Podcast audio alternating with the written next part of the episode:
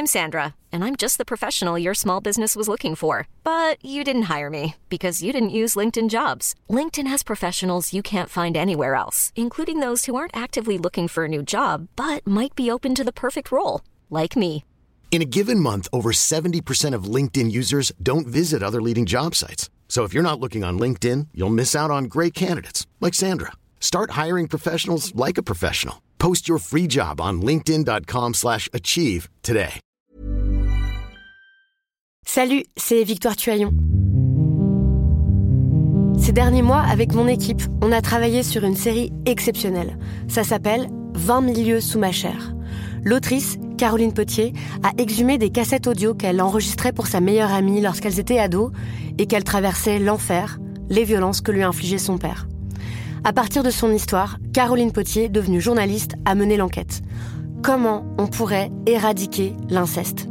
C'est beau, c'est intelligent, c'est bouleversant, et je pèse mes mots, c'est d'utilité publique. Pour continuer à sortir de l'océan du déni, écoutez 20 milieux sous ma chair, dans le cœur sur la table.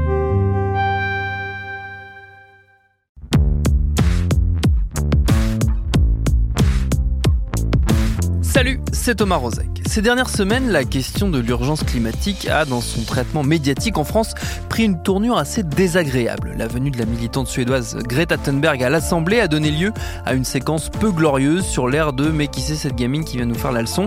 Chansonnette reprise à l'envie sur les réseaux sociaux où les discussions sur l'environnement et l'avenir de la planète sont plus que jamais polarisées et donc plutôt stériles. À notre petite échelle, on a tenté plusieurs fois cette saison d'aborder le sujet de la crise écologique, de trouver des angles pour tenter d'appréhender ce défi inédit et très angoissant.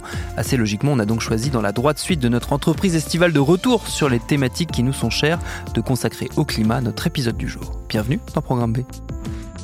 Notre guide pour repasser en revue les questions qui nous ont heurté cette année, c'est Lola Valéjo. Elle est directrice du programme Climat au sein de l'IDRI, l'Institut du développement durable et des relations internationales, un think tank créé il y a une quinzaine d'années. En allant la voir, j'avais en tête l'un de nos tout premiers épisodes qu'on avait justement consacré à la question climatique et à la mobilisation des youtubeurs. Notre invité, c'était l'activiste Elliot Lepers et il avait fait au cours de notre discussion ce constat auquel je repense souvent. Moi, je pense euh, que, que l'écologie nous met quand même systématiquement dans une situation d'échec, globalement, tel qu'on perçoit le discours majoritaire sur l'écologie. Parce qu'en finalement, ça nous montre un, un, mode de vie que personne ne sait comment atteindre, sauf euh, une frange, euh, euh, voilà, très très engagée, très très volontaire, végane, qui ne prend plus l'avion et qui arrive à effectivement cocher toutes les cases. Mais sinon, et notamment si on n'a pas, si on a moins de moyens, si on a moins de revenus, euh, si on a moins le choix de notre mode de vie vis-à-vis -vis de notre travail, etc. En fait, euh, ce qu'on nous raconte comme idéal écologique est quasiment inatteignable. Donc ça veut dire deux choses. Ça veut dire qu'il faut qu'on redéfinisse qu'est-ce que c'est que l'écologie pour que chacun puisse se sentir euh, inclus et chacun se, puisse se sentir en situation de succès vis-à-vis -vis de ça. Et puis derrière, ça veut dire aussi qu'on montre que euh, c'est aussi euh, fait pour les gens qui échouent et qu'il y a aussi de la place pour les gens qui n'arrivent pas à faire 100% de ce qu'on leur propose. Ce constat d'échec, quand on est journaliste, on le fait surtout lorsqu'on se rend compte que c'est dur d'intéresser le grand public aux sujets environnementaux. Alors pour démarrer notre conversation, j'ai demandé à Lola Valéjo pourquoi on avait encore autant de mal à parler tout bêtement de l'urgence climatique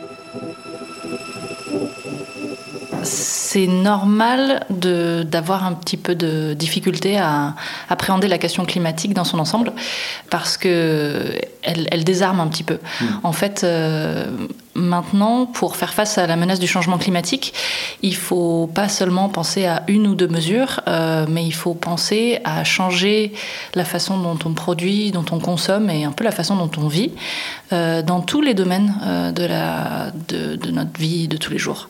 Ça veut dire repenser la façon dont on se déplace, la façon dont on produit de l'énergie, dont on produit des biens de consommation, la façon dont on les consomme, et la façon dont on se loge, dont on s'habille il y, a vraiment énormément de choses à, repenser si on veut avoir une chance d'être à la hauteur du défi.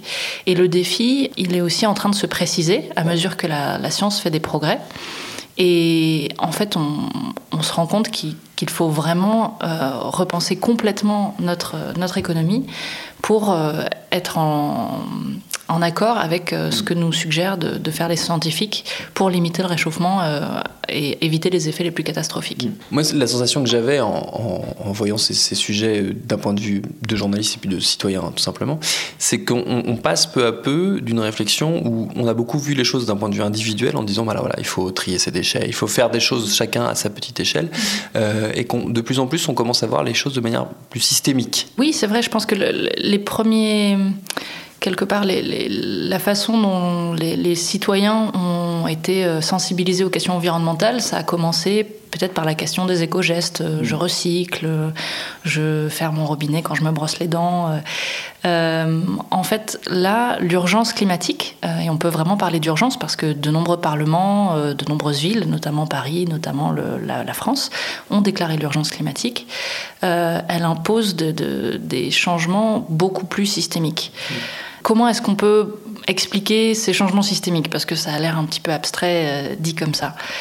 Pour faire clair, il faut que dans une échelle de temps pas si éloignée, c'est-à-dire 30 ans, euh, c'est-à-dire euh, un ou deux cycles d'investissement quand on a une entreprise, c'est-à-dire voilà la, vie adulte pour les jeunes qui sont aujourd'hui au lycée par exemple, il faut qu'on arrive à réduire drastiquement nos émissions pas tout à fait à, émettre zéro gaz à effet de serre, mais en tout cas à les réduire énormément pour que les quelques petites quantités de gaz à effet de serre qu'on n'arrive pas à réduire complètement à zéro, on arrive à les compenser mécaniquement par euh, ce qu'on appelle des, le stockage de, carbone, soit par des moyens naturels, euh, en utilisant des puits de carbone naturels que peuvent être les forêts, les sols, soit en utilisant des, technologies qu'on appelle des technologies de, de capture et de stockage du carbone. Si on prend les choses de manière concrète, des tas de secteurs de nos vies individuelles et collectives sont à repenser.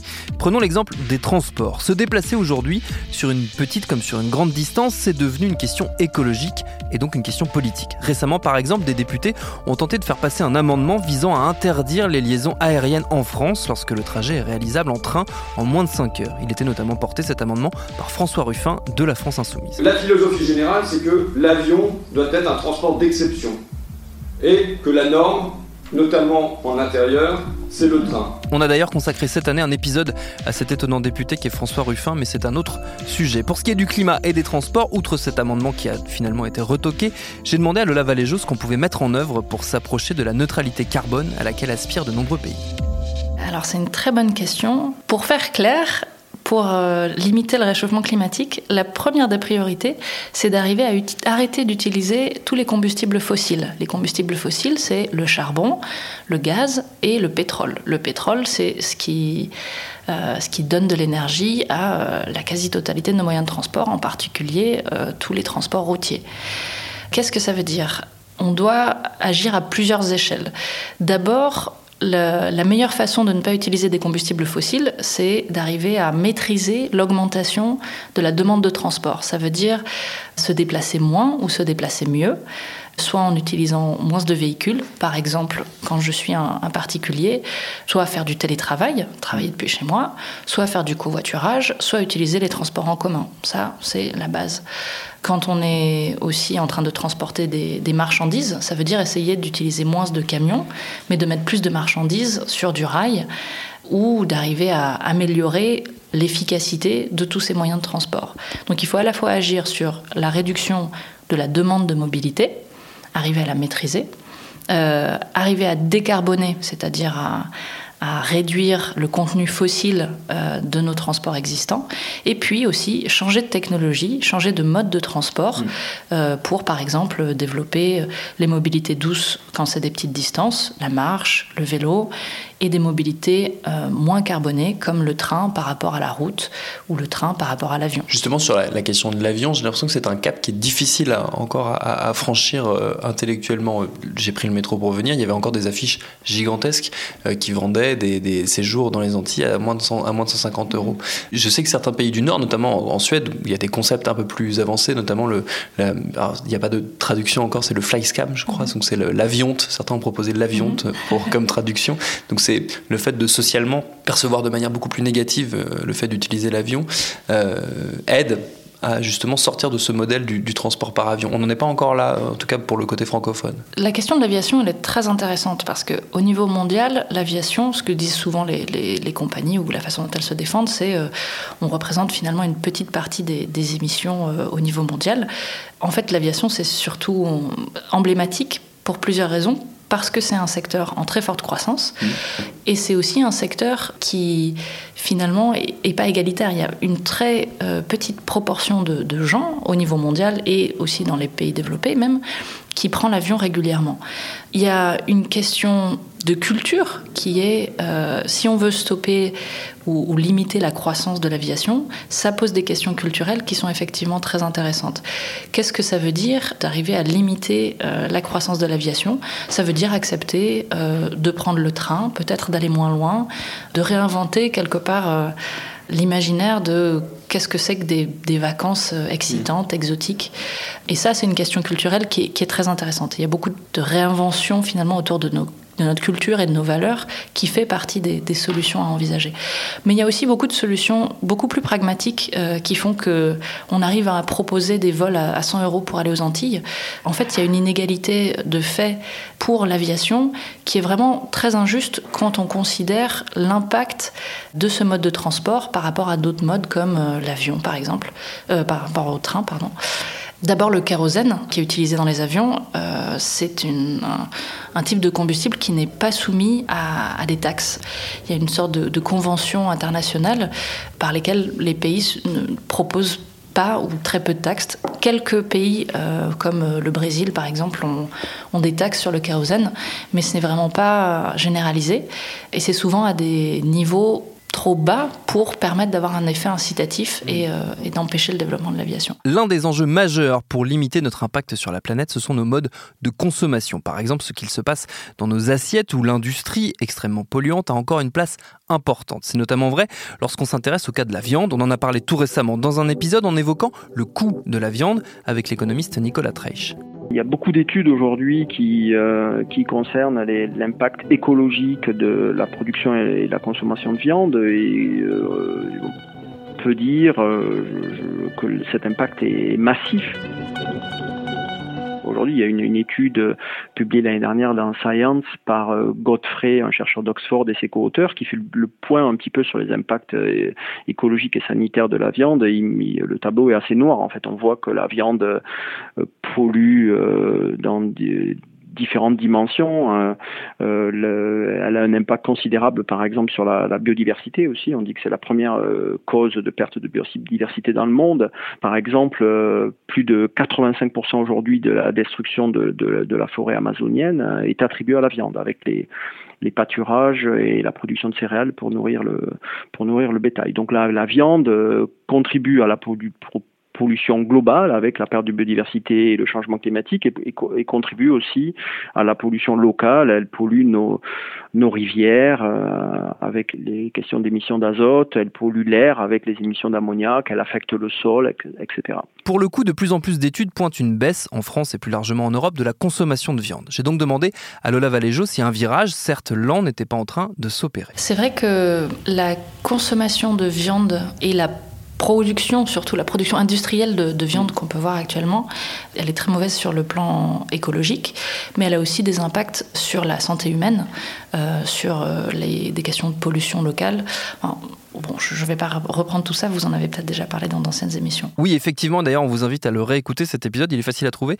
Il s'appelle Ce que nous coûte la viande. En fait, ce qui est intéressant, c'est que le, le, virage de la baisse de consommation de viande qu'on voit actuellement, elle est multifactorielle. Euh, c'est pas uniquement pour euh, réduire l'empreinte carbone de notre alimentation, c'est aussi pour des raisons de, de qualité euh, de l'alimentation et des, des, raisons de santé publique. Mais on voit déjà que beaucoup de citoyens euh, sont en train de, de, décroître leur part de viande dans l'alimentation. Ça, c'est une tendance très intéressante, mais c'est vrai que on sait que pour euh, tenir les recommandations de l'Organisation mondiale de la santé, on mange encore beaucoup trop, on mange beaucoup trop gras, on mange beaucoup trop sucré et on mange trop de, protéines animales. Hmm. il faut beaucoup plus de protéines végétales et de légumes et de fruits dans notre alimentation. Les bénéfices de cette euh, nouvelle alimentation, ils seraient vraiment très intéressants, non seulement sur le point de vue de la santé humaine, sur le point de vue de, des émissions de gaz à effet de serre, donc point de vue du climat, mais aussi surtout en termes de biodiversité. Mmh. Parce que quand on parle de climat, on a tendance à avoir un petit peu des œillères et à, manquer de regarder tous les enjeux dans leur ensemble. On est aussi au milieu d'une sixième extinction de masse de la biodiversité mmh. qui, est, qui atteint vraiment des proportions euh, très alarmantes en Europe euh, et aussi en France on a réussi à montrer euh, qu'on pouvait nourrir euh, l'Europe euh, à partir de cette production basée sur une agriculture écologique. Mm. qui suffirait à, nourrir l'ensemble de la population européenne tout en, tout en gardant une capacité d'exportation de produits à, forte valeur ajoutée, comme le vin, mais aussi de blé. Ce changement, ce renversement de, de, modèle de, production, en tout cas de production agricole et, et de production d'élevage, il demande un accompagnement en termes de politique publique, euh, j'imagine. Quelles possibilités, quelles pistes sont à l'étude euh, du côté de l'Europe ou du côté de la France pour justement accompagner ce, changement-là? Alors, c'est vrai que les, agriculteurs euh, répondent aussi aux, injonctions que leur donnent les, politiques publiques. Elles sont beaucoup structurées à l'échelle européenne avec la politique agricole commune, qui est en train justement d'être révisée. Ça, veut dire changer complètement les, incitations qu'on donne aux agriculteurs. Euh, arrêter de, de, donner des, des, subventions pour euh, une augmentation très forte des rendements, mais finalement les, les inciter à nouveau à maintenir des parts de leurs exploitations euh, dédiées à, des prairies, ce qu'on appelle des prairies permanentes, permettre finalement à la, nature et, aux espèces sauvages de reprendre un peu leurs droits, ce qui est très bien pour la biodiversité, et quelque part refavoriser euh, le bio et la place du bio euh, dans les dans la production des agriculteurs européens. Outre le fait de comment on produit, il y a aussi la question de ce qu'on produit. Mmh. je sais qu'il y a des réflexions qui sont en cours pour s'interroger sur qu'est-ce qu'on plante, tout simplement? Quel type de culture on favorise quel type de culture seraient les plus adaptés aux, changements climatiques qui de toute façon nous attendent? Alors il y a effectivement euh, plusieurs choses. Si on regarde par exemple le, cas de la France, on a des, objectifs de d'accroître la plantation de légumineuses, euh, c'est-à-dire tout ce qui sont légumes secs, qui sont très intéressants du point de vue du, stockage de l'azote dans le sol et euh, qui sont très bons pour les sols. Et on est vraiment très en deçà mm. des objectifs euh, qu'on se fixe actuellement. Pourquoi ces légumes-là sont, intéressants? Non seulement parce qu'ils ont des, bénéfices euh, en termes climatiques et en termes de santé publique, mais aussi plus largement, un, des aspects importants, ça va être de regarder quelle agriculture va nous permettre de faire face aux impacts du changement climatique qu'on va voir arriver de façon irréversible. Aujourd'hui, on a le changement climatique, il est déjà là. On est, on est déjà dans un monde où on est en moyenne à plus de 1 degré par rapport aux températures de l'ère pré-industrielle mmh. de 1850. On sait qu'avec les, émissions euh, qu'on a déjà injectées dans l'atmosphère, même si on fait des efforts drastiques à partir de maintenant, on, on va vers un monde à 1,5 degré, dans le meilleur des cas. Et potentiellement à plus si on n'arrive pas à réduire les émissions. Donc, les impacts du changement climatique, ils vont questionner, encore une fois, euh, qu'est-ce qu'on plante, quels sont les besoins en eau des plantes. Euh, le, changement climatique va impacter euh, l'hydrologie et la fréquence et la, sévérité des, pluies. Donc on a besoin d'intégrer cette composante-là quand on réfléchit aux productions qu'on a hmm. actuellement. Une façon très simple finalement de rendre visible dans l'espace public l'urgence climatique, c'est de passer par la mobilisation. C'est ce qui de plus en plus se produit. On a notamment eu l'occasion d'en parler dans Programme B lorsqu'on s'est intéressé aux grèves des jeunes qui se multiplient en Europe sous l'impulsion de Greta Thunberg dont je parlais tout à l'heure. Juliette Loiseau avait suivi pour nous à Paris ses élèves qui le vendredi séchaient les cours pour alerter sur la crise écologique à l'œuvre. J'ai vu les interviews d'elle, ça m'a un peu alerté. Ça, m'intéressait déjà le, tout le réchauffement climatique et tout, depuis je pense euh, septembre, mais, euh, mais ouais, ça nous a beaucoup mobilisé, euh, je pense, en, enfin, quand il y a eu la COP, où elle était là, à la fin de discours assez poignant. Mais surtout qu'individuellement, on a l'impression qu'on peut rien faire. Donc, quand le mouvement il a commencé à prendre dans les autres pays, que là on a vu qu'il y avait des manifs, et bon, on s'est dit, ah, mais c'est peut-être que ça peut un peu changer. Donc, euh, on y va maintenant. Et c'est vraiment parce qu'on se ressemble que, que bah, directement on se sent concerné. un peu, Et, euh, et puis aussi, c'est quand même. Enfin, c'est fou, je trouve, parce qu'à 16 ans, moi, je suis pas du tout. Enfin, concernée comme ça. Je m'implique pas, etc. Donc, euh, ça donne envie. Et vos parents, ils réagissent comment? Oui, ils me soutiennent. Enfin, ils- Là, par exemple, cet après-midi, ils voulaient pas que je sèche les cours parce que j'avais un contrôle et tout. Mais euh, la dernière fois, je... vendredi dernier, je leur avais pas dit que j'allais sécher les cours. Ils l'ont appris et ils, ils m'ont dit, euh, t'aurais pu nous en parler, mais enfin, c'est bien que tu sois impliqué parce que je ne fais pas ça pour sécher les cours. Je fais ça vraiment pour une raison. Le 15 mars, euh, je sais que j'irai à, ma- à la manif. Ils sont d'accord. Et toi? Ils m'ont dit, euh, rater des cours pour des manifs, ça en vaut pas la peine, même si c'est pour le climat.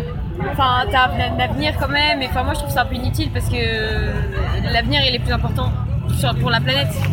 Surtout, enfin, à quoi ça sert d'étudier? Oui. D'étudier si euh, on n'est même pas sûr d'avoir un métier plus tard ou- Voilà, c'est pour ça que je peux pas sécher cet après-midi. Vraiment engueulé quoi. Ils ont dit non, mais déjà tu sèches le 15 mars, alors tu peux pas sécher tous les vendredis. euh. Ce que ces mouvements qui émergent nous disent, c'est également que notre génération, celle des jeunes adultes nés entre la fin des années 80 et les années 90 en gros, et la suivante, les lycéens et étudiants d'aujourd'hui, découvrent de manière très empirique le combat pour l'environnement sans avoir été particulièrement sensibilisés, par exemple, lors de leurs études. J'ai donc demandé à Lola Valéjo s'il n'y avait pas là quelque chose à imaginer, une éducation climatique, comme il existe déjà une éducation civique.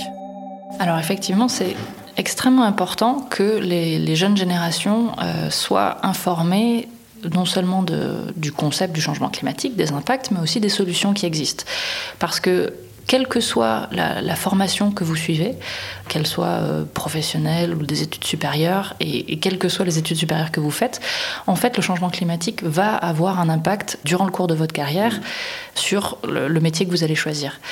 De ce point de vue-là, c'est très important d'abord d'avoir une sensibilisation euh, dans les petites classes, au collège, euh, pour que tous les élèves euh, aient les bases, entre guillemets, mais c'est aussi important d'avoir euh, des modules qui soient adaptés aux études que, choisissent euh, les jeunes pour que eux puissent intégrer le changement climatique dans la façon dont ils vont faire leur métier. C'est-à-dire que qu'on fasse une école de commerce ou euh, une école d'ingénieur euh, ou médecine, en fait, le changement climatique va avoir des impacts, quelle que soit le, la carrière que vous allez choisir. Si on choisit de faire droit, euh, il y a de plus en plus de, de procès qui sont faits sur la question de l'inaction climatique, donc c'est encore important de de savoir de quoi ça parle. Si on travaille dans des professions médicales, le changement climatique va apporter un stress accru euh, sur les populations. Et c'est important de savoir y faire face. Ça va aussi changer euh, la façon dont, les épidémies se propagent. Euh, si on travaille dans, dans le commerce, ça peut avoir un impact sur la façon dont on structure sa chaîne de valeur et quels approvisionnements on sélectionne, dans quelle mesure ma chaîne de valeur est vulnérable au changement climatique.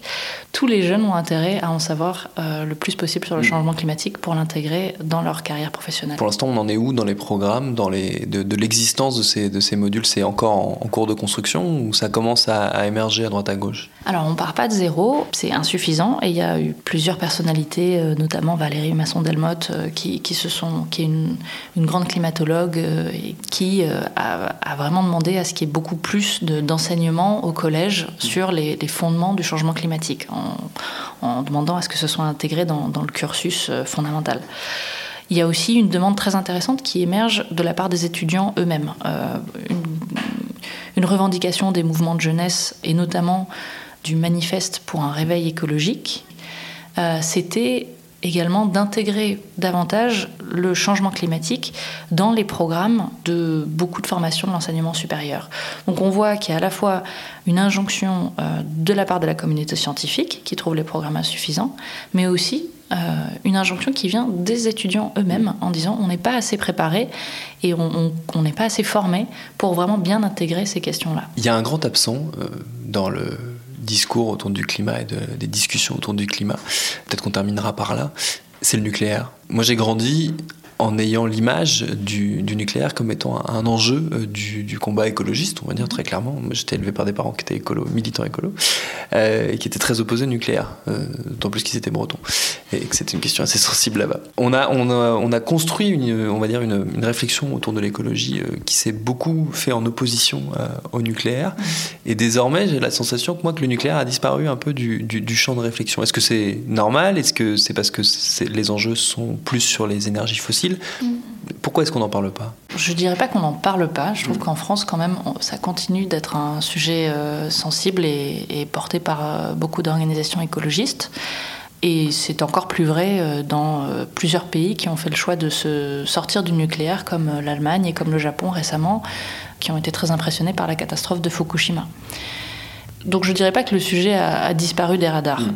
Maintenant, c'est vrai qu'avec le, le, fait que la lutte contre le changement climatique impose de penser des énergies décarbonées et que le nucléaire est une énergie euh, qui n'émet pas de, gaz à effet de serre, euh, on peut dire quelque part que c'est un bon argument euh, marketing pour le nucléaire de, de, se prévaloir de, de la lutte contre le changement climatique. Moi, je ne veux pas prendre position parce que je pense que ce, qu'on, ce, qu'on, ce que nous dit la science, euh, c'est que effectivement, la priorité, c'est de sortir des énergies fossiles, de développer massivement les énergies renouvelables. La question du nucléaire, finalement, euh, c'est un peu à chaque pays de décider mm. qu'est-ce que c'est que sa, sa trajectoire pour arriver collectivement à la neutralité carbone d'ici une trentaine d'années quelque part, les sociétés euh, et les gouvernements au Japon et en Allemagne ont tranché d'un côté. En France, c'est vrai qu'on a historiquement une telle présence du nucléaire qu'on ne va pas en sortir euh, du jour au lendemain. Et je ne pense pas que ce soit le, plan aujourd'hui, mais on voit que c'est une question très sensible et très difficile, même pour réduire euh, la part de nucléaire. Mmh. on, a eu beaucoup de difficultés à faire avancer ça c'est vraiment une question d'évaluation des risques et de, profil de développement qui doit être choisi par le gouvernement en accord avec les citoyens. Donc pour les associations qui pensent qu'on doit sortir du nucléaire et qui posent des questions, elles ont raison de poser ces questions euh, d'enfouissement des GC, de, de, coût total, et ça doit continuer à faire partie du débat public. On ne peut pas utiliser le climat pour complètement euh, mettre fin à cette discussion-là, mais c'est vrai que au global, dans le monde entier, on peut imaginer que le nucléaire fasse partie de la solution.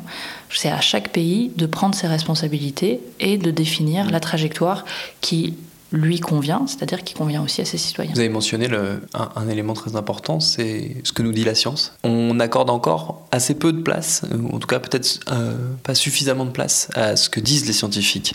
Et on écoute encore assez peu euh, les scientifiques. Là encore, il y a peut-être des choses à imaginer pour leur laisser plus de place euh, dans, dans, le, dans le discours public et dans le, le, débat global que nous avons tous ensemble sur, sur le climat. La place des scientifiques, elle s'articule en fait assez finement avec notamment les les, négociations internationales euh, qu'on voit euh, sur les questions climatiques, sur les questions de biodiversité, parce que c'est souvent dans ces instances-là que les États se réunissent et demandent aux scientifiques d'éclairer hmm. les choix que doit prendre la communauté internationale, qui ensuite impactent évidemment les choix qui sont pris au niveau national notamment le, un rapport euh, absolument majeur qui est sorti en, octobre 2018, c'était le rapport du GIEC euh, sur comment limiter le réchauffement à 1,5 degré.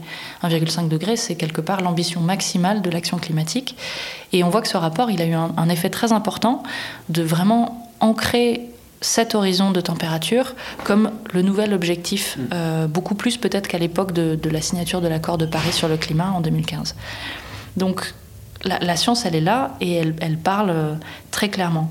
Maintenant, on ne peut pas dire qu'il y a encore euh, des États qui, qui, aient vraiment pris la mesure euh, de, ces injonctions. Collectivement, on n'est pas encore à un niveau suffisant, mais on voit que c'est en train de changer.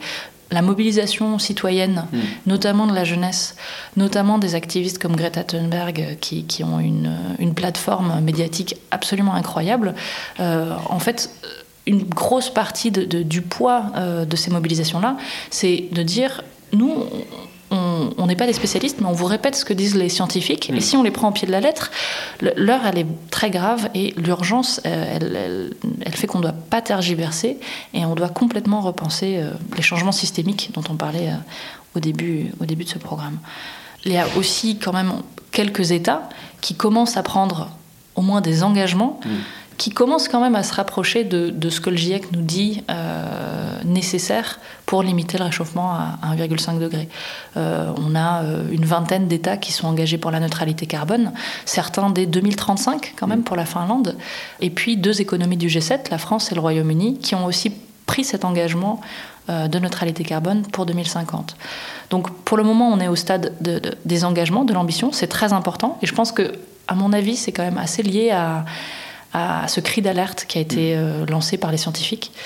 Maintenant, le gros enjeu, c'est effectivement la traduction de cette ambition dans des politiques concrètes dans tous les secteurs, le transport, l'énergie, les bâtiments, l'agriculture. Les solutions manquent pas. Mais voilà, maintenant, ça va demander de faire des, choix euh, parfois difficiles, euh, mais qui ont beaucoup de bénéfices, pas seulement pour euh, limiter le réchauffement climatique. Et ces choix, ils sont d'autant plus urgents que non seulement la situation climatique ne va pas en s'améliorant, ça vous l'aurez constaté vous-même, mais qu'en plus, du côté des activistes, une forme de frustration monte et les mouvements pacifiques ont de plus en plus de mal à ne pas céder à la tentation d'actions radicales, voire violentes pour faire entendre leur voix. On en avait notamment parlé dans un autre épisode récent avec les militants d'Extinction Rébellion et on compte bien d'ailleurs la saison prochaine poursuivre cette réflexion sur les modes d'action, en parallèle bien sûr à celle qu'on a déjà bien entamée sur la crise écologique. Merci à Lola Valéjo pour cet entretien réalisé par Quentin Bresson et Louise Petrouchka pour Programme B qui est comme vous le savez un podcast de Binge Audio préparé par Lauren Bess. Abonnez-vous sur votre appli de podcast préféré pour ne manquer aucun de nos épisodes, Facebook et Twitter pour nous parler. À la semaine prochaine pour un nouvel épisode, on parlera mobilisation.